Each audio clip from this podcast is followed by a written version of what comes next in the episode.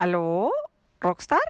Estás escuchando Doctor Rocks con Santiago San Miguel, Mila Renza y Mónica Zuluaga.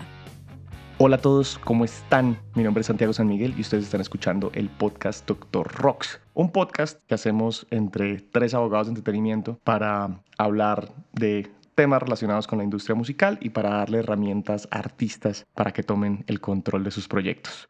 Como siempre, me acompañan mis colegas Mila Renza y Mónica Zuluaga. Estimadas, ¿cómo están? Hola Santi, ¿cómo vas? Eh, hola a todos, yo soy Camila Renza o Mila Renza. Bienvenidos otra vez a, a este episodio, a un nuevo episodio del Doctor Rocks. Y nada, un abrazo a todos, gracias por estar. Hola a todos, yo soy Mónica Zuluaga, gracias a mis colegas por este espacio, a ustedes por escucharnos y muy emocionada y muy eh, contenta de, de volver a encontrarnos a hablar de esto que tanto nos gusta. Pues bueno, el tema que traemos hoy es un tema denso y complicado, que además creemos que este capítulo no tendrá historias de terror porque es una historia de terror en sí mismo. y es, este capítulo se llama Cancelando Festivales, que además es, por supuesto, dado la coyuntura general de que en los últimos dos años se han cancelado un montón de actividades por tema de la pandemia, pero también en Colombia recientemente se han cancelado varios festivales en el, en, el, último mes como actividades musicales, que tenemos que hacer la aclaración que por supuesto que esta situación nos entristece profundamente porque creemos que es muy serio lo que pasa alrededor de eso, nos tomamos esto muy en serio y sabemos que además hacer un festival conlleva una responsabilidad enorme por parte del equipo que lo construye en este capítulo que queremos ver y es un poco desde la perspectiva legal cuáles son las consecuencias de una cosa y de otra. Tenemos ejemplos miles, no solamente eh, el último festival que se canceló mientras estamos grabando esto, que fue el Jamming Festival que se iba a hacer en, en marzo en Ibagué. en Ibagué, sino también otros ejemplos de otros lugares y otras cosas, pero pensándolos muy desde, desde cada uno de los agentes afectados o involucrados en este asunto. Entonces, estimadas, ¿por dónde empezamos? Sí, ahí, muy importante, Santi, con lo que dices, que, un poco el ejercicio hoy va a ser pensar todas las posibles implicaciones y causas de una cancelación de un festival. Al final, cada persona tal vez atiende a su implicación, a su consecuencia como implicado directo, pero esto tiene como un montón de aristas, un montón de matices que, que también para cada caso serán distintos, pero que acá creo que vamos a lograr objetivizar un poco cuáles son esos, esos elementos, causas e implicaciones. Y que festival es un decir, un conjunto de, de múltiples presentaciones, ¿no? O sea, como que esto también de cierta forma es aplicable si fuera un concierto de, de un solo de un solo artista o una sola artista en el escenario, o sea, es como a la larga los agentes involucrados casi que son los mismos, solo que los niveles de responsabilidad y los niveles de consecuencias y los niveles de bifurcaciones que esto tiene, pues son multiplicados por la cantidad de artistas que, que tengamos dentro del cartel y también pues del público que esperemos, ¿no? Y eso es como, como lo que vamos a hablar hoy. Yo creo que hay una cosa para sumar y es en los festivales hay una cosa y es que además hay actividades adicionales, ¿no? Entonces dentro del festival tú tienes el man al que le montaste una pista de bungee y luego montaste, no sé, ¿sabes? Tienes como un montón de cosas adicionales que pueden o no ser de una de las personas que están Los ahí. restaurantes y los que venden merch y... Exactamente, hay restaurantes. Digamos que es una cosa un poco más macro, es casi como montar una pequeña ciudad, por lo menos como en términos de todo lo que toca hacer, porque hay que poner baños, hay que, ¿saben? Entonces hay muchas cosas que ocurren o no. Estoy de acuerdo con mis dos compañeros. Esta, este es un capítulo, una, es una gran historia de terror. Bienvenidos, siéntense. Eh, y nuevamente, esto, esto es más un, un caso de estudio. Queremos queremos entender y queremos que entre todos eh, vean qué implica crear un festival y, y, lo importante y la responsabilidad que eso implica, ¿no? Como que no, no se puede tomar como algo súper fácil, sino que de verdad hay que observarlo muy a fondo y tener en cuenta que se afectan un montón de personas. Bueno, entonces, manos a la obra.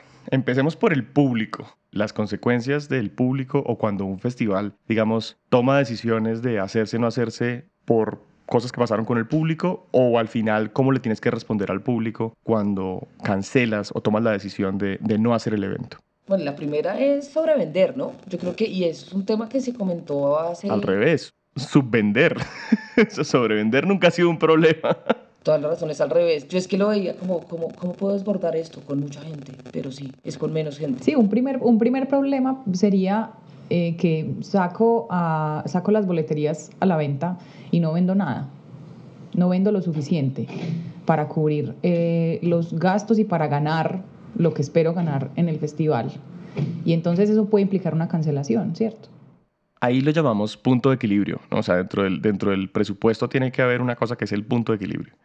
Y es de, eh, desde la proyección financiera tiene que haber un, tenemos que vender X cantidad de boletas, que es un porcentaje del aforo, pero también hay otro tipo de ingresos que los vamos a hablar después, que son de si hay stands, vender los stands, si hay patrocinadores, conseguir patrocinadores, todo eso tiene que entrar a jugar, pero hay una discusión que es el punto de equilibrio. Si no logramos el punto de equilibrio en esta fecha, si hay que tener tiempo suficiente para poder decir de manera prudente, venga, esto no se hace porque nos vamos a, reventar. Ahí el público no tiene la culpa, sí, yo creo que no hay como, como que atribuirle al público que, que no respondió, pero si hay unas si hay unas obligaciones frente al público, ¿sí? y es el tema de devolver la plata de las boletas. Y ahí lo que mucha gente se pregunta cuando pasan estas cosas es, ahí el proceso cuál es, ¿sí? y es, digamos que hay unas reglas que entran a jugar, que es la discusión de normas del consumidor, ¿sí? en el que el productor del evento como responsable del evento tiene que informar qué fue lo que pasó, o sea, como que ya no se va a hacer, y tiene que informar los mecanismos para, para devolver ese dinero y por dónde tienen que contactarlo tiene que dar un tiempo prudencial además para hacerlo, que yo considero que debe ser una cosa así como un mes, o sea, como 30 días, y digamos que comunicarlo de forma suficientemente amplia, digamos de la misma manera que comunicó el evento, para que todas las personas que tienen boletas puedan acercarse y hacerlo. Una de las garantías, entre comillas, que hay para, las, para los asistentes o para los que compran las boletas son las tiqueteras. Sí, que, que, esto que voy a decir va a sonar raro, pero, pero es verdad, y es el cliente de la etiquetera no es el público, el cliente de la etiquetera es el empresario. sí, sí es, o sea, el, el, la etiquetera le está prestando un servicio al empresario. Que al cliente lo que le da, o sea, al, al usuario al final, al, al, que compra para, para el asistente del, del, del festival, le está dando es otro tipo de garantías, como en este caso es de que tiene una operación suficientemente robusta que va a poder llamémoslo, salvar o fondear o responder por esa plata. Porque tengamos aquí en cuenta una cosa, la tiquetera no le entrega la plata al empresario hasta que no se haga el evento. Si la tiquetera le entrega la plata al empresario antes, se la presta como un banco y le cobra intereses por esa plata, así sean boletas que se hayan vendido de su propio evento porque lo que le dice es, yo no le suelto la plata, la plata no es suya, entre comillas, hasta que usted no cumpla con lo que prometió, que era hacer un evento de estas y estas y estas características. Entonces, una etiquetera robusta es una garantía para el público. Es, una intermediación que, que, yo creo que, y no sé si ustedes coinciden, presumo que sí, es una intermediación necesaria, porque al final se, se entrega esa gestión que va a darle tranquilidad al empresario y tranquilidad al usuario sin duda a cambio de una comisión, que es absolutamente sensato, y que en algunos casos incluso apoyan en, en, difusión, apoyan en mejoras de mecanismos para pago, o sea, si el empresario lo hace directamente puede que no tenga todas las opciones de pago que sí ofrecería una tiquetera. En algunos casos eh, ofrece también la, la, gestión del código PULEP, que eso será otro rollo del que hablaremos seguramente en otro momento, pero que definitivamente se vuelve un, un agente intermediario útil necesario en este contexto. Y control de accesos, por ejemplo, es decir, el, el, elemento que estoy entregando es un elemento que no se puede falsificar fácilmente, que es un QR o lo que sea. O sea, como que uno desde afuera podría muchas veces decir, ah, es que eso es muy fácil, uno imprime las boletas en la casa y esto con un numerito y ya está. Y no es así. Es, ese mecanismo, creo yo que de seguridad, es algo que le permite al público decir, ah, bueno, vienen con una tiquetera, van a hacer algo masivo, esto me da un poco más de seguridad, puedo comprar en línea, puedo, hay un montón de cosas que hay que hacer, ¿no? Porque cuando uno va a festivales pequeños, que esto no es como de, tiene que tener siempre una tiquetera, si están haciendo un festival en un bar que conocen y que es algo un poco más pequeño que se puede manejar, pues probablemente no sea necesario eso, sino que las entradas sean todas ahí al frente. Pero eso también da seguridad, porque usted llega y sabe cuánta gente hay de aforo y puede también frenarlo desde ahí. Yo creo que también el hecho de que un evento se sobrevenda alcanzaría a ser un factor del público. ¿Por qué? Porque si yo estoy armando un evento en donde voy a recibir a 40 mil personas, pero al final llegan 80 mil personas miércoles, puede no ser parte y culpa del público, que finalmente es lo que hablábamos desde un principio, pero yo no me di que mi nivel de convocatoria fuera lo que yo no estaba esperando. Si hay, si hay un ejemplo en la historia de la música de un festival sobrevendido por exceso y que generó un problema. Y es mítico y es Woodstock. Exactamente, en eso pensaba, porque decía, se le salió de las manos, pana, se le salió de las manos. Woodstock tenía boletas. o sea, la- lo que la gente no se sabe no se acuerda es que Woodstock tenía boletas. Sí, pero llegó tanta, pero tanta, pero tanta gente que ya no importó, porque ya era como sobrevivan, porque obviamente hay ya una discusión del público y es, es de, man, hay una cosa vital que es responsabilidad del, del- del promotor y es la seguridad del público. Sí, en términos de, llega un punto en el, que, en el que uno es garante de que la gente llegue bien y se vaya bien. ¿Sí? y pueda estar dentro de ese espacio, pueda vivir tranquilamente dentro de ese espacio. Y por eso es que hay planes de emergencia, por eso es que hay unas implementaciones de baños, por eso es que hay unos temas de, de- pólizas, por ahí hay un tema de, de, de salud y demás que empieza a jugar con esto que es bastante complicado. Sobre el público ahí, como que más nos queda. Y cosas incluso pequeñas, ¿no? A mí, a mí me parece, yo como asistente de verdad a festivales que amo, me parece una locura entrar a un festival y no entender por dónde y cómo paso. Y, ¿saben? Hay un montón de cosas de, si a ti se te va esto de las manos y llueve 70 días, ¿qué vamos a hacer? Porque ya ahí no es seguro, ¿no? Que creo que es algo que la gente como que, como que no es tan común, pero es algo que podría pasar. Y hay una cosa que lamento si le piso un callo a alguno de los promotores que escuchen este podcast. Y es que la gente no sabe quiénes son los promotores. Y no les importa. Y lo digo con todo respeto. Sí, o sea, como que la, la gente en el fondo está diciendo, yo compro porque quiero ver a ese artista.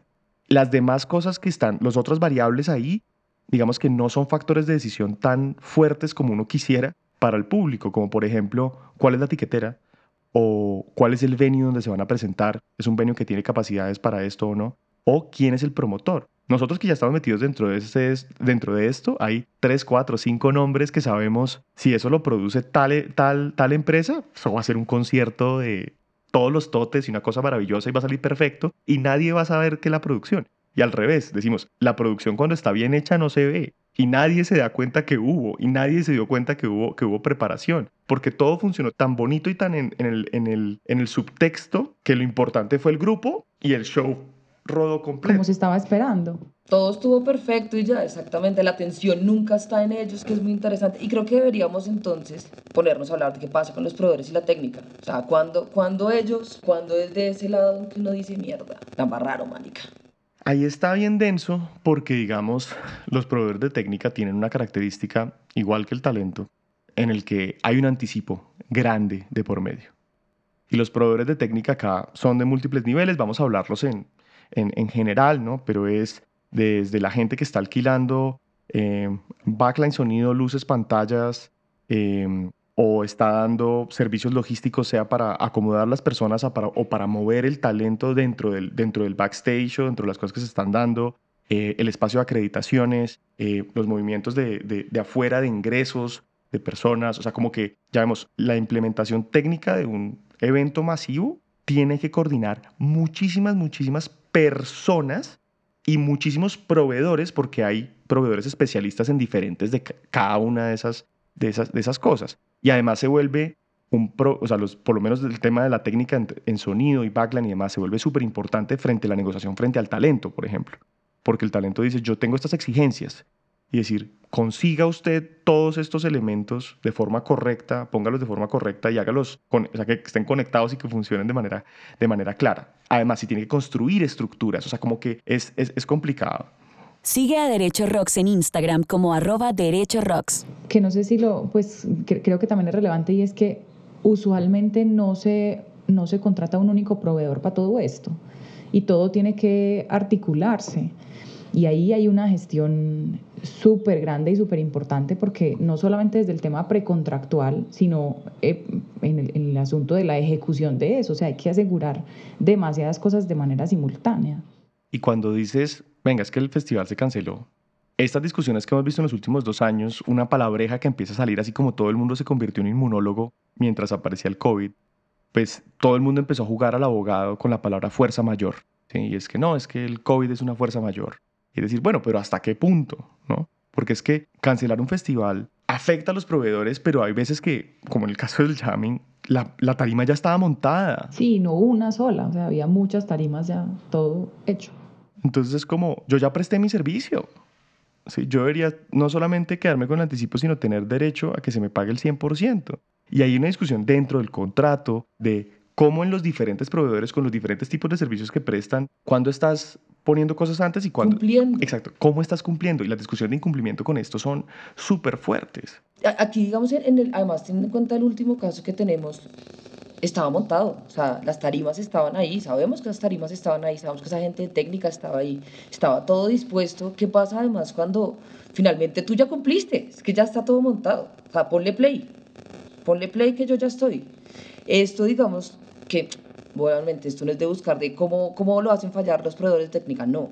Sino, ¿qué pasa cuando ya todo está y tú ya pusiste todo tu trabajo? Igual nadie lo va a usar.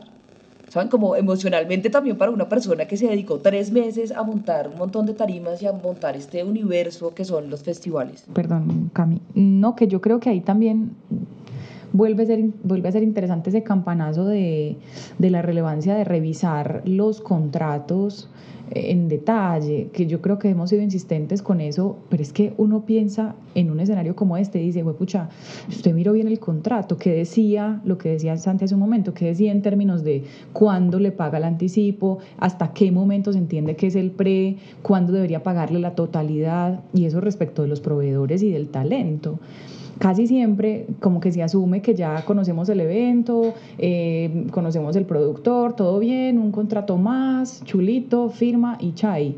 ¿Quién se iba a imaginar? Bueno, muchos no lo estábamos imaginando, pero, pero habitualmente uno espera que un festival se, se lleve a cabo.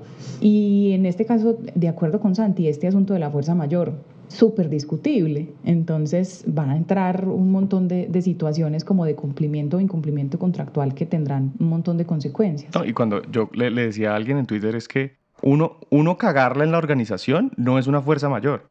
O sea, un error de planeación no es una fuerza mayor.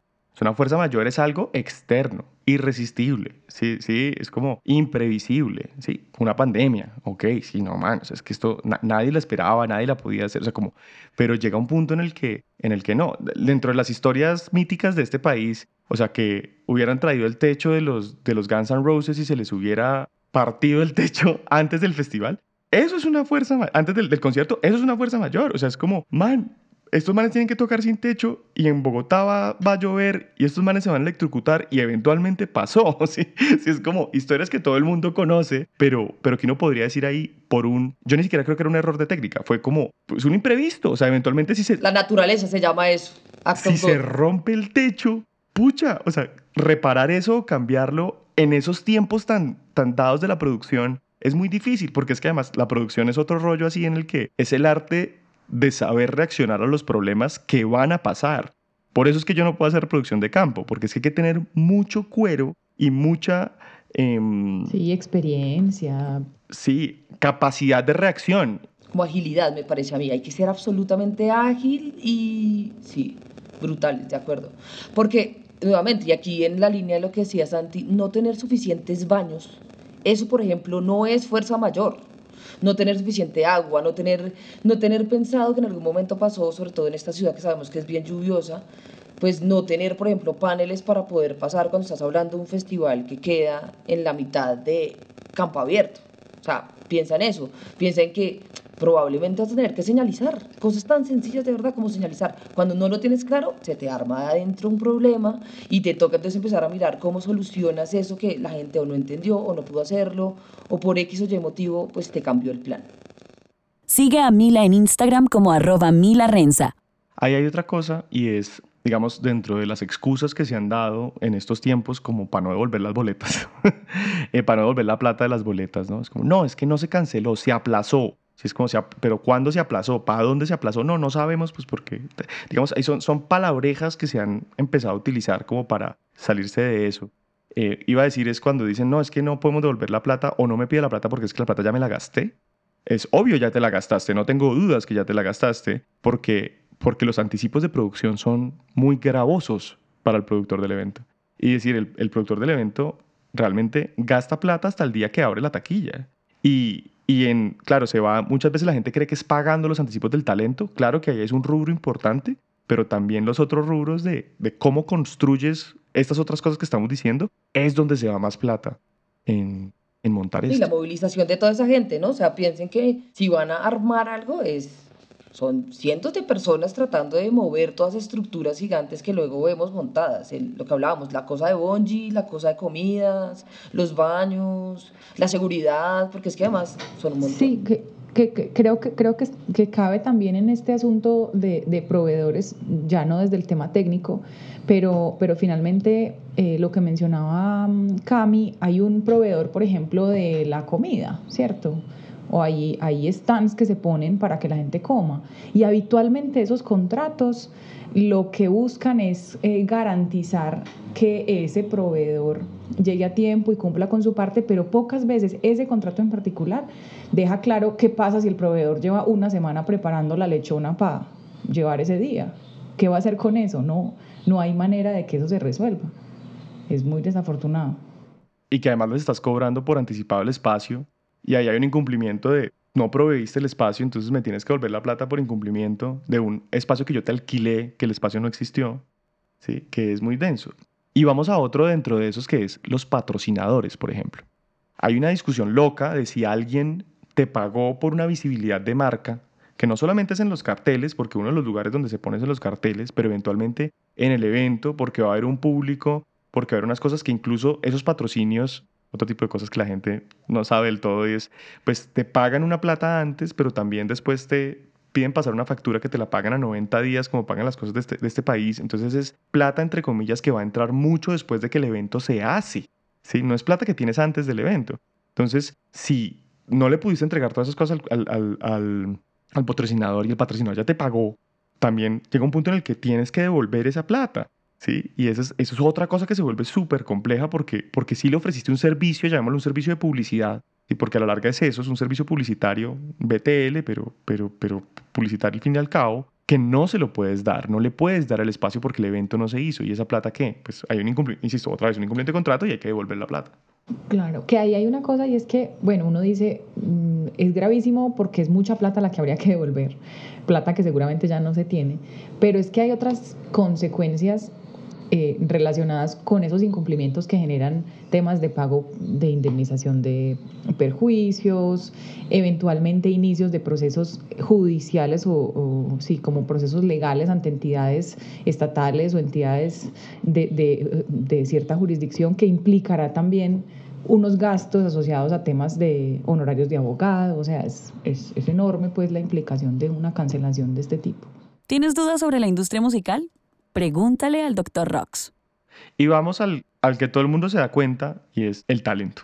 ¿sí? El talento es pues, los artistas que se van a presentar ahí y esa es una discusión divertida. Porque, porque todo el mundo se, se, se, se enfrenta a esto y además casi que siempre, digamos, se lo chanta a los artistas. ¿no? O sea, es como, no, es culpa de los artistas. Los festivales se hacen solos, los artistas los hacen y, y, y todo lo que pase al derecho al revés es culpa del artista. O sea, si la logística estaba mal implementada, es culpa del artista. ¿Sí? Y es como, pues no, nosotros que estamos metidos en esto, pues podemos ver así como el código de la Matrix y ver las diferentes capas de, de quién podría uno señalar en cada uno de esos rollos. Pero en los artistas, yo creo que puede haber razones por las cuales un festival se cancela, llamémoslo por razones atribuibles a los artistas también, y otras cosas que son, digamos, las consecuencias de cuando el empresario decide cancelar el, el, el festival y el artista cómo se ve afectado. Entonces, hablemos un poquito de esos, de esos escenarios.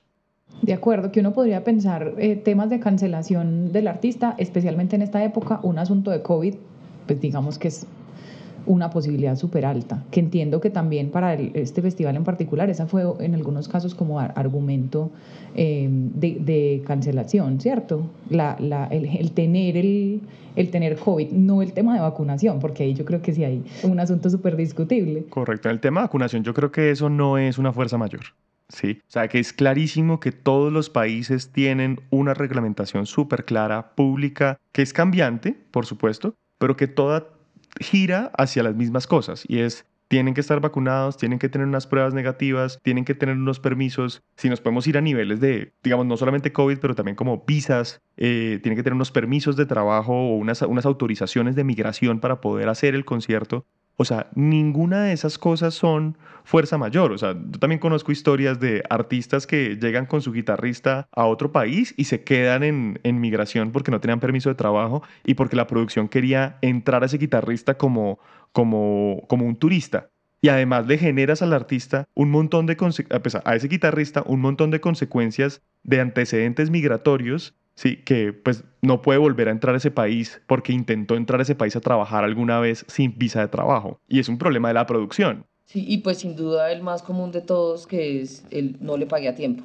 que es el, el, el digamos que el por donde siempre cree la gente que se va, que realmente sí suele ser así. Los artistas como los proveedores se pagan, digamos, de una manera muy parecida y es, te entrego un anticipo para pisar la fecha y de ahí ya se derivan una serie de pagos. Uno puede hacer dos, tres, depende de un montón de cosas, del valor, de los tiempos, de miles de cosas. Pero en definitiva, cuando se cancela, por lo menos con el anticipo, el artista se queda. Una de las cosas que era como rara o sketchy y que aquí decíamos, eh, cuando uno empieza a dudar de un festival, es cuando los artistas no publican en sus espacios, digamos, comunes de, de prensa o de cuando avisan sus giras, que no ponen la fecha, porque casi siempre esa, digamos, el confirmar esa fecha está asociado al pago de un anticipo. ¿sí? Y también que muchas veces pues lo que hay que fijarse en esos contratos por parte del talento no es de usted como como como promotor no puede anunciar la fecha y no puede anunciar mi nombre hasta que no me pague el anticipo, o hasta que no fije la fecha. Y no digo que tenga un anticipo del 50%, pero sí por lo menos que, que se comprometa en algo para que yo diga, ah, ok, los dos vamos. Y ha pasado muchas veces en el que muchos eh, promotores de eventos acá solamente o por el prestigio que tienen o por los, los, nombres que cargan o, los festivales que han hecho, publican carteles sin ni siquiera confirmar a los artistas antes, diciendo, ah, es que usted debe sentirse halagado. Sí, yo le estoy haciendo el favor de que usted esté aquí. Y es, es una práctica complicada. A mí me parece que es un poco abusiva. Y además tiene un, un, rollo marcario ahí, o sea, tiene también otras implicaciones de imagen y de marca No, y qué tal que yo esté planteando una gira por otro lado y unos planes que yo no le he comunicado al público que usted no tiene por qué saber y usted me acaba de dañar todo el plan. Yo siento que es un, un gran indicador, digamos, o sea, sirve para saber cuándo te confirman el artista, pero también sirve para saber cuándo todo se va a ir a la borda. Si el artista canceló una semana antes del festival, algo está pasando, o no le pagaron, o... Y si a eso se le suma que además los de técnica empezaron a, a decir que algo está pasando, algo va a pasar con ese festival. Digamos que uno ya empieza a olerlo y dice, uy, las cosas se están calentando. Digamos que esos pueden ser... Y que no pasa con un artista sino uno y otro y otro. Exacto, eso, la multiplicidad, claro, sumar todas esas cosas que van ocurriendo es lo que permite, va a sonar maluco, darse cuenta que viene una historia de terror que se avecina y que en efecto pues se va a, a, a cumplir pues. Hay otro punto en el que los artistas cancelan que no está relacionado con los pagos y es cuando, cuando su productor técnico o su productora técnica al otro lado dice no nos van a garantizar el rider. Sí, cuando no hay, o sea, dice, dice, ya tenemos, ya tuvimos las llamadas y aquí es toda la discusión de hay un rider que estamos pidiendo, hay un contra rider que es lo que ellos tienen y nos están proponiendo. Eh, los dos equipos técnicos están hablando constantemente, yo le ofrezco esto, yo tengo esto, pero si llega un punto en que dice, usted no me puede garantizar los mínimos que yo le estoy pidiendo para que esto funcione, ahí es una, yo creo que es una razón válida para, para, para cancelar, sí, digamos, y seguramente está en el contrato o la seguridad, creo que también se mete ahí dentro de ese paquete, ¿no? Cuando el artista dice como, sí, bueno, está el rider, está el dinero, pero esta cosa es súper insegura y usted me va a hacer tocar debajo de un techo que se rompió y está diluviando en Bogotá. No, pues en un país como este, con los historiales de violencia que hay, también seguramente hay unas exigencias ridículas sobre... Sobre, sobre protección. Digamos, ahorita viene el de Miley. Pero con Miley hubo un lío ahorita ayer que en la están ahí en abajo del hotel. Enfrente, enfrente del hotel estaba un montón de gente porque se filtró cuál era el hotel. No, en fin. Y la gente, la gente es muy difícil. Por ejemplo, eso, el tema de comunicaciones también afecta un montón, ¿no? Como que si bueno, igual ya lo hablamos, si te comunican desde tiempo y eso, pero, pero sí, por ejemplo, en este momento el público y el talento están teniendo como un, un punto súper álgido frente a lo que está pasando con Miley acá en Bogotá. Que de nuevo eso hay que explicitarlo en, en, en documentos, ¿cierto? Como esas cosas que conversábamos acá y que nos parecen a nosotros muy naturales, de nuevo hay contratos que no las tienen. Entonces, ahí la tarea otra vez, eh, talento que nos escucha, eh, productores, de, de, agentes de booking, todos los que tienen que ver con la producción de eventos, por favor verifiquemos ese tipo de condiciones, ¿cierto? Y que el artista se sienta muy seguro y muy cómodo porque definitivamente va a estar en un espacio donde se le está garantizando lo que necesita desde todos los aspectos. Sigue a Hemisferio Derecho en Instagram como arroba hemisferio derecho legal. Y hay una que nos falta, que me parece complicada y rara, que se dio en Colombia eh, hace unos meses, eh, relacionada con el Carnaval Fest y fue para poner en contexto a, la audiencia que no, que no supieran, y es, fue un festival que básicamente eh, se acusó a uno de los organizadores eh, de unas conductas súper graves en términos sexuales eh, frente a una persona que había sido pues, su, su compañera. Y ahí digamos que hubo, un escándalo mediático alrededor del tema, ¿sí? de, que hubo una investigación, que se le absolvió y que igual había otras exigencias o pruebas o diferencias en el proceso, o sea, como que no vamos a entrar en esos detalles. Creo que si quieren conocer el caso, dentro de la revista Volcánicas se hizo un gran cubrimiento del tema. Eh, es un medio feminista que lo, lo, o sea, lo cubrió con todas las preguntas pertinentes para, para decir esto cómo se, cómo se desarma y cómo se desenreda. Lo que eso generó fue, digamos, pues unas, unas acusaciones muy graves, no solamente hacia una banda específica, sino hacia los organizadores, que era esa misma banda, pero eso dio lugar a que varios actos que se iban a presentar allí dijeran, yo con esto no voy, con esto no juego, porque por las razones que fueran, o sea, porque políticamente no me siento cómodo, porque esto no va con mi mensaje, porque esto no va con mi público, porque yo no voy a, a, parecer cómplice de este tipo de cosas, a pesar de que, de que dijeran que eso no pasó, pero sí pasó, pero no pasó, pero sí pasó, o sea, lo que sea. Pero hubo, hubo grupos que cancelaron y decir, pucha, esa cancelación, ¿cómo la hiciste? o sea, así en el, en el contrato, ¿cómo estaba?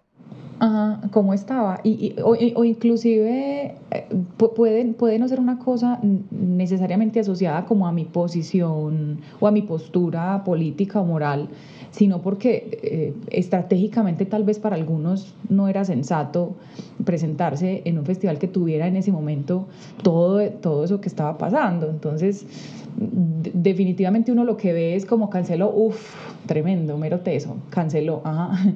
Y el contrato lo que dice Santi, que decía, usted podía cancelar por eso, a usted le pagaron anticipo, ¿cómo va a responder, cierto? Yo lo que pensaba es que con esos grupos que, que cancelaron en ese momento, si para ellos y para ellas un tema como esos es tan importante, Digo, porque, porque ya su posición política está muy ligada con su, con su mensaje estético musical, por ejemplo pues tienen que preocuparse activamente de que esas cosas queden en los contratos, ¿sí? Que, que, eso, que eso llegue a pasar, o sea, porque eso, eso no es una fuerza mayor. O sea, que, que el empresario les, le aparezca un escándalo de la proporción que sea, que ese por supuesto te puede afectar tu imagen también, no necesariamente es algo que esté dentro de los contratos. Que si para ti es importante debes pedir que aparezca. Por supuesto, sujeto a negociación, bla, bla, bla, todo el rollo. Pero digo, a mí me generó un montón de preguntas desde el talento de, de si esa persona, claro, si no le pagan, todo bien, si no cumplen el rider, todo bien. Pero si es, si ya no me siento cómodo con el empresario, ¿puedo cancelar? Pucha, es una pregunta difícil. Pero es un tema de imagen. Creo que además es un momento perfecto para que de verdad lo piensen y sepan si en definitiva es algo que, como dice Santi, los va a afectar a tal punto en donde ustedes por motivos morales o lo que sea no se van a poder presentar. O si sencillamente es algo con lo que no comulgan porque cambia la mitad, ¿no? Porque finalmente cuando contratan posiblemente no sepan quién es o qué le esté pasando en la vida a esta persona, pero si es algo que sencillamente aparece y que no estaba contemplado y que es absolutamente imprevisible, pero que en últimas igual te afecta, o que sencillamente necesitas poner una posición política frente a eso. Yo, a mí me, yo, me, yo me preguntaba mucho era si habían hablado con ellos, como venga, hermano, esto no, sencillamente no voy con esto y tengo que avisarle, o si de verdad fueron súper valientes y dijeron, venga, me paro duro y saco es una publicación explicando mis motivos, ¿sabes? Porque, de acuerdo, las implicaciones de esto para todos lados, ¿no? Porque por un lado te pueden demandar, pero por el otro lado también está tu imagen de el rey de las cancelaciones, como se le dice a más de un artista, porque nunca aparecen finalmente por X o Y. Entonces es, es, es profundo, creo yo. Yo me un nivel más allá, y es, ¿qué pasa cuando el argumento es que el escándalo le totea a otro artista del cartel y no a los empresarios. Porque es cuando, cuando está una discusión de que es el grupo que está, que está construyendo el, el evento, es, es, una discusión válida porque son las dos partes del contrato implicadas. Pero cuando yo te estoy diciendo, tienes que sacar a esta otra persona del cartel porque yo no me siento cómodo o yo no me siento cómoda de estar en un escenario en el que esa persona esté ahí. Pucha, esa discusión sí es bien densa. O cuando le dicen al de técnica que es que no pueden ver a X banda y entonces el de técnica los pone a correr para que den vueltas, para que nunca se vean, o ese tipo de cosas que son exigencias de artista que uno dice como, brother, pero es que no te puedo tener, porque también es eso, ¿no? Como que también hay a veces unas exigencias que creería yo que si no me das X o Y, pues no me muevo y, y no me muevo. No, y si son, y si son, llamémoslo, riñas de egos, pues es, es estúpido. Si es, si es una discusión más, más fuerte de, de reputación seria por, un, por una conducta criminal o una conducta eh, sancionable, pues es, otra discusión. Y vamos al último espacio. Y es, queríamos hablar también de, de todo, todo el rollo de, llamémoslo, otros agentes que son como el espacio de permisos o agentes públicos que participan dentro de esto o la periferia que llamaría yo, es como las otras personas afectadas que no necesariamente hacen parte del festival, no necesariamente participan del festival, pero sí, sí se ven afectadas en, en- todo lo que mueve una actividad de esas, de esas proporciones. Eh, la más famosa, solo para sacarla de la mesa, es esta discusión de los permisos de usar la música. ¿sí? Cómo, cómo es una discusión con la sociedad de gestión colectiva que quien va a hacer un festival tiene que pedir un permiso previo diciendo yo voy a utilizar música. Entonces, la sociedad de gestión colectiva local, que en el caso de Colombia es SAICO, hay que pedir un permiso, hay que entregar unos, unos, unas listas de cuáles son las canciones que se van a usar. Eh, y, y muchas veces hay que pagar, dependiendo del tipo de productor que sea, anticipadamente una plata como un retainer de, de qué es lo que va a pasar y después se calcula la cifra final a partir de un porcentaje de la, de la taquilla. En Colombia, digamos, en términos de regionales es muy alto el porcentaje, es un porcentaje que va entre el 10 y el 12% y el 14% dependiendo de quién es- esté haciendo y el tipo de actividad que esté haciendo. Hay otros espacios, otras sociedades de gestión que cobran es unas tarifas por pues, base o, unos costos de operación, o sea, como unas cosas que no son necesariamente un, un por ciento tan claro o tan alto de la boletería, que eso, eso es lo que se le critica mucho, por ejemplo, la reglamentación en Colombia, pero digamos que es, es una obligación, lo mismo, es una cosa que tiene que estar dentro del, dentro del presupuesto, es completamente previsible y cuando, cuando hace unos años a un festival llegaron a decirle usted no se puede presentar porque usted no ha pagado Psycho, salieron a los medios a decir, ah, es que no nos apoyan y no sé qué, y es como, no, no, no, si tú no estás pagando eso, no estás haciendo bien tu trabajo. Claro, y lo cruel es que al final el que no paga es el que no está apoyando al autor, al compositor. A mí me parece eso tan desafortunado, o sea, esa creencia de que eh, si me cobran psycho es que no, no están apoyando mi evento, es que entonces cómo creen que voy a pagar eso, entonces a mí no me va a dar, pues de malas, entonces no lo hagas, ¿cierto? Porque es que eso hay que pagarlo, sí, haz otra cosa, eso hay que pagarlo y es, y es natural porque es lo que se supone que debería recibir esa persona porque su música suene. Entonces, siento que hay ahí como una creencia tan fuerte que al final no, no la han hecho un poco creer a todos de que, de que está mal pagar por esos derechos y no, no solamente es una obligación, sino que pues está muy bien hacerlo. Tus amigos que trabajan en la música deberían estar escuchando al Dr. Rox. Compárteles este episodio. Y el otro asunto son, digamos, los permisos locales de operación. ¿Sí? Y esos, digamos que casi todos tienen que ver, llamémoslo, con la seguridad del público, porque tengamos algo en cuenta, y es que juntar tanta gente, o sea, un evento masivo, es un evento riesgoso para todos los asistentes, ¿sí? que simplemente lo que hacemos es manejar esos riesgos. Si les queda alguna duda sobre eso, véanse el documental del Fire Festival, que es una belleza, como muestra que hay mucha gente que termina en riesgo botada en un potrero en una isla, porque cuando estás en un espacio así, esas personas todas tienen necesidades básicas de hidratación, alimentación, salud, baños, seguridad, o sea, como... Entonces hay unos planes de emergencia que están relacionados con eso. Por eso los permisos siempre están relacionados con temas como eh, bomberos, como planes de, de, salud, de, de planes de evacuación, eh, como la policía también tiene que estar interesada del rollo.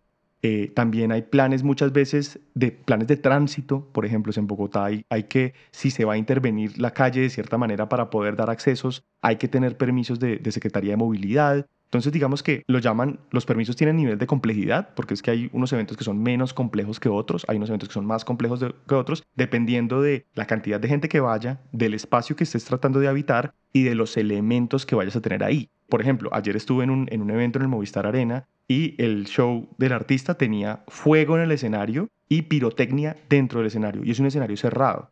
Claro, eso se puede hacer, sí, se puede hacer de una forma técnica específica que el, que el, profesional que te está poniendo las, la, pirotecnia sabe que es pirotecnia, que se puede utilizar en interiores y que tiene estas condiciones y que tiene estas cosas. Y por supuesto tienes que tener un plan de emergencia en términos de, de fuego si esto pasa, va, va, y que un escenario como ese pues lo tiene, lo tiene resuelto porque por supuesto está hecho con todos los parámetros arquitectónicos para que, para que eso sea así.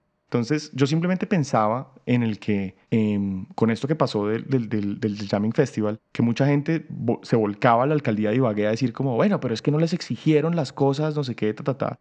Yo decía, de pronto a veces también se le sale un poco de las manos a una alcaldía que no había tenido un evento de esas proporciones eh, en su, bajo su responsabilidad y que llega a un punto en el que hay unos, unos proyectos que son tan ambiciosos y tan grandes que, que puede que sea una complejidad que deba tener una discusión del orden nacional y no una discusión únicamente municipal, ¿sí? Porque a veces también está la creencia de que, no, pues vámonos a un municipio más pequeño que seguramente joden menos, ¿sí? Que si lo hago en una cabecera municipal que tiene un poco más de experiencia en el tema. Entonces, si nos vamos a un, municipio que no me moleste tanto, eh, de pronto tengo que pedir menos permisos. Pero lo que estoy diciendo, y por eso la introducción era tan larga, y es que esos permisos tienen que ver con la seguridad de las personas que vas a invitar a tu evento con la seguridad de los asistentes y, de, y del talento y de todo tu equipo de trabajo. Entonces, saltarse esos permisos es como, sí, es, es, no sé, o sea, como, como, como andar con el carro sin hacerle revisiones mecánicas pues nunca cambiarle los frenos. porque no es que cambiar los frenos es muy caro? Sí, pero es que te matas ¿sí? si no cambias los frenos. Sí, más allá de la discusión de si hay o no burocracia en ciertos procesos y que, que en ciertas eh, regiones o con ciertas entidades puede ser más complejo, la consecuencia o la implicación es tan delicada que sí o sí hay que hacerlo. Y, y, ahí un poco es responsabilidad tanto del productor eh, como de quien tiene que tramitar y aceptar y autorizar esos permisos, porque yo tengo que estar muy consciente de qué tipo de evento se va a hacer y determinar si en función de eso sí puedo dar o no el permiso. Entonces se vuelve también lo que dices ante un asunto como que supera el solo evento y tiene importantes magnitudes. Yo creo que eso debe ser una conversación. Uno a veces piensa que es como este se encarga de esto, este se encarga de lo otro, y si estos dos funcionan de manera coordinada, pues tendría que ocurrir. Pero precisamente si no hay esa comunicación, no ocurre. Entonces, cuando se trata, por ejemplo, de un evento en donde por X o Y motivo deciden moverse a una ciudad un poco más pequeña, en donde pues la afectación para esa ciudad más pequeña va a ser grande, tiene que haber una conversación de todo el mundo, de alcaldías, de los, digamos que las entidades encargadas del comercio, Cámara de Comercio, el que esté encargado, digamos que de ese lado, empresarios, el turismo, pues porque va a afectar todo, va a afectar la capacidad hotelera, va a afectar la capacidad alimenticia del lugar, va a afectar... Entonces, si no se conversa y si no somos honestos, además, tanto el productor diciéndole a la autoridad, venga, esto va a tener este impacto, somos 100 mil 150 mil personas que van a llegar a este territorio, cómo lo hacemos de la mejor manera para que todos se vean beneficiados, con quién más conversamos, cómo coordinamos. Digamos que esa es la manera ideal. Cuando no se conversa y cuando sencillamente no es muy claro en cuál es el plan, va a ser muy difícil poder proponer y otorgar las, las, sobre todo darle las, las digamos que beneficios o necesidades, cubrir esas necesidades para las personas que van a asistir, para todos, porque en últimas también está el productor ahí metido haciéndolo, entonces te va a ver afectado él y todo el mundo. Me acuerdo que en algún momento un promotor intentó hacer un festival en la Tatacoa, sí, es decir, en el, en el desierto de la Tatacoa, que era interesante como concepto, ¿cierto? Pero al mismo tiempo decir como, man, se llama desierto es por algo, sí, es pues porque no hay nada. sí, pero al mismo tiempo, pues, ¿cómo vas a generar un impacto en ese espacio en, su, ecosistema. Sí, como si sí aguantaría tener todas las personas que van a tener que estar participando de eso allí, no sé qué. Y es esa tensión entre cómo se pueden usar ciertos espacios, cómo, llamemos, eh, las pretensiones culturales o artísticas de alguien al montar un evento, es como me sueño esto de esta y esta forma, pero cómo ese evento no es un asunto aislado y tiene un contexto en el que va a suceder y unas personas que se van a ver afectadas. Hace unos años, por ejemplo, con también un, tema que teníamos varios conocidos cercanos ligados a eso, que era el Festival de Cine de, Barichara, ¿sí? en el que los asistentes por su conducta, eh, digamos, cayeron muy mal eh, frente a la cultura del, pueblo. ¿sí? Y, y, Barichara, de cierta forma, dijo, no queremos volver a tener este tipo de actividades. Independientemente de si era, llamémoslo, pudiera tener un valor cultural que era rescatable, era decir, a este espacio, a su población, no le interesa que la gente que viene en estos momentos se comporte de esta forma y no queremos que esto pase aquí. Sí, y se volvió, y digo, es, es, es, el diálogo con el contexto y el diálogo con el espacio que a veces el que está proponiendo desde afuera pues tiene, tiene, tiene otra visión. Me pareció muy interesante y, que muestra lo complejo de, por una vez más como el tema del jamming, de, de, las consecuencias de múltiples niveles que esto tiene de una cancelación de ese tipo, y es que salió la Secretaría de Cultura a a tomar medidas para decir, venga, estábamos esperando un montón de gente, seguramente va a llegar gente que igual sí hizo la travesía completa de llegar hasta la ciudad.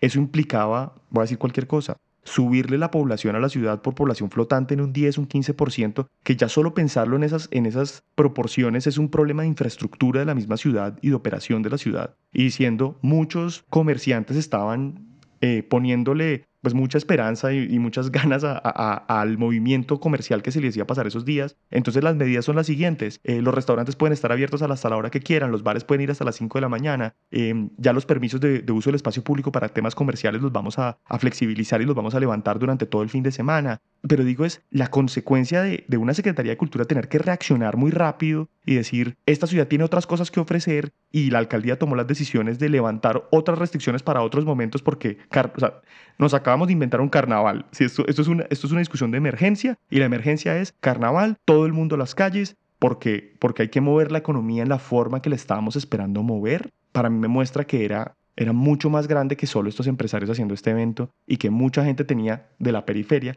sus ojos puestos en aquí va a pasar algo que me puede beneficiar también a mí y que eso no pasar es muy grave y muy triste. Sigue a Santiago en Instagram como arroba sordo, Z-O-O-R-D-O.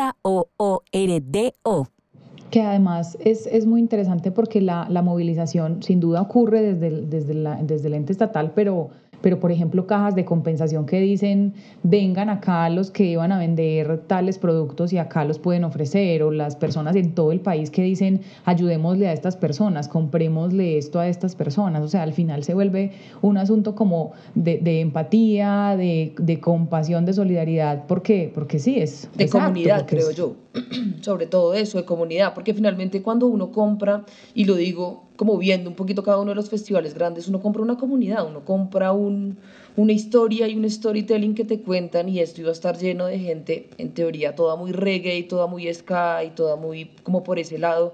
Y también se ven afectados los artistas, ¿no? Porque finalmente que era también una reflexión que yo hacía ese día y el artista se quedó sin tarima, porque el artista también tenía una expectativa de montarse a esa tarima y cantarle a su público y que su público lo escuchara en vivo, porque eso también es una expectativa, eso también está por supuesto, es que es, que es, es, es un paso más, ¿saben? Es, hay gente que nunca había tocado en el jamming y quería tocar en el jamming porque era un lugar reputado para el reggae. Entonces, también es como, como toda esa conversación y cómo esa comunidad alrededor logra un poco como frenar ese, ese impacto que estaba teniendo y cómo, cómo realmente lo que queremos es que a esto le vaya bien. Recordemos que aunque sea una gran historia de terror que les hemos contado durante este, este episodio, Nadie quiere que fracasen, honestamente, para nada. Lo que queremos es que ocurra y que cada vez tengamos mayores eventos y mejores eventos. Y fue muy lindo ver cómo la alcaldía reaccionó, muy importante como que estuviera realmente consciente del impacto y cómo los artistas también apoyaron y no dijeron, bueno, yo ya llegué aquí, yo no me voy a quedar, no sé, haciendo nada, no, vamos y le cantamos al público, el que nos quiera escuchar, acá estamos y armemos un carnaval, armamos, hagamos de esto lo mejor que podamos porque ya, ya esto es lo que hay. La última cosa que yo diría es ya para pasar al final de... Hay una cosa muy grave de responsabilidad sobre esto, en términos de, de los... ¿Cuáles son las consecuencias para, para los que están montando estos eventos que eventualmente se cancelan en, en condiciones que uno podría decir que son cuestionables? Em, en el presentar un cartel y, y, los carteles son para decir la verdad, sí, porque es que si no dices la verdad, em, eventualmente puedes estar configurando una cosa gravísima que es estafa. Sí, o sea, como que en el fondo puede ser una estafa y puede ser estafa más además, porque es un montón de personas que están creyendo en la mentira que les estás montando.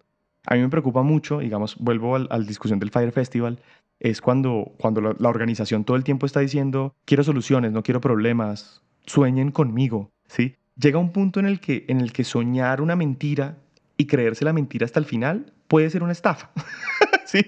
Porque, porque sí le estás pintando a la gente una cosa que no es real porque no has, no has sellado a los artistas, porque no cabe todo ese cartel en el tiempo que estás pretendiendo presentarlo, porque no tienes el espacio para presentarlo, por ejemplo. También hay veces que hay gente que anuncia cosas en lugares que no existen. ¿sí? Es decir, todas esas, esas decisiones de producción que a veces decimos, no, eso, eso, eso vamos viendo, hay que evaluarlas también. El, eso vamos viendo porque si es posible, o eso vamos viendo porque no lo hemos decidido, o eso vamos viendo porque es una mentira. Y también cuando los artistas empiezan a cancelar, decimos, es, es, una, es una información muy sensible que tiene que ser comunicada de manera correcta a la gente, porque, porque si el público sigue comprando boletas de un cartel que ya sabemos con una certeza, porque ya nos, nos cancelaron, que no es verdad, los estamos engañando. Ahí, digamos, podría, y aquí es la discusión del, del, del, periodismo y sus podrías, si es como eso podría configurar una estafa y podría ser un, un tema muy grave. Así que, que, que habría que evaluar.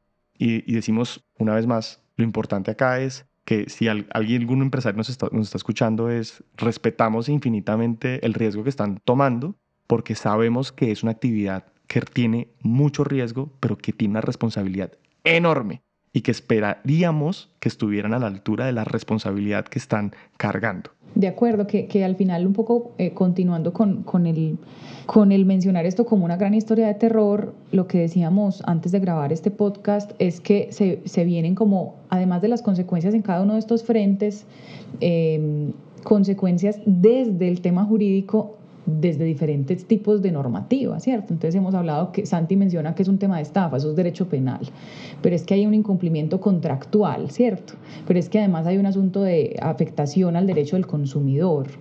Eh, todo esto, todo esto se, se, aborda desde normativas y maneras distintas y regímenes distintos que implicarán de nuevo como grandísimas consecuencias. Entonces también es, es bueno dentro de esa responsabilidad que menciona Santi, que ese productor evalúe que, que, se podría enfrentar algo así y miren que no es solo, ay, no sé, tal artista me demandó, oh, no, es muchísimo más grande, con, con muchísimos, muchísimas aristas ay, yo creo que hay un tema adicional del que podemos hablar y es, si usted se dedica a esto, piense que este negocio además tiene un alto grado de tema reputacional. Entonces, lo mejor es prometer cosas posibles. O sea, si finalmente usted va a empezar a hacer el concierto, el jamming llevaba en teoría 10 años haciéndose. Esto quiere decir que hubo 8 ediciones exitosas pero piense que no, no planearlo bien un año, no tener en cuenta todas esas variables un año puede dañarle ese trabajo de tanto tiempo, ¿no? Entonces, yo lo veo un poco como, marica, yo quiero que les vaya muy bien a todos realmente, quiero que hagan las cosas que sueñan, pero pero sean medidos, ¿saben? Sean conscientes y sean, sean lo suficientemente capaces de, de, predecir todas las variables que tienen en sus manos. Tienen un público, tienen unos artistas, tienen una técnica, tienen, y todos, cada, con cada uno de esos tienen acuerdos, obligaciones y un montón de cosas por cumplir. Igual larga vida a los festivales, larga vida a los festivales, larga vida a los festivales. Así, ah, larga vida a los festivales, que haya más, nos hace muy felices estar en conciertos, ver gente, cantar en grupos, bailar. Además, estuve en un concierto ayer, pasé feliz y como tres personas me escribieron como, uy, lo vi muy feliz bailando en un Y yo, pues sí, pues, pues si uno va a un concierto a qué, a bailar, o sea, a pasarla rico, o sea, no entiendo, no entiendo de dónde viene la crítica. De acuerdo, acá somos fans absolutamente de los festivales, lo que les hemos dicho durante todo el capítulo, esto no es como echarle agua sucia a nadie realmente, porque esa no es la idea, solo queremos como exponer un poco qué implica un festival, pero de verdad, sigan haciendo conciertos y sigan soñando que nosotros, en este caso más como asistentes, queremos seguir yendo y queremos seguir bailando música en vivo. Bueno, entonces a todos, a todas, muchísimas gracias por su atención, como siempre, por comentarnos el podcast, por, por, por dejarnos preguntas, por compartirlo, por todo, por hacer acciones de que hacer que esto sea más grande, que más gente se entere de esto. Para nosotros es un placer y un gustazo.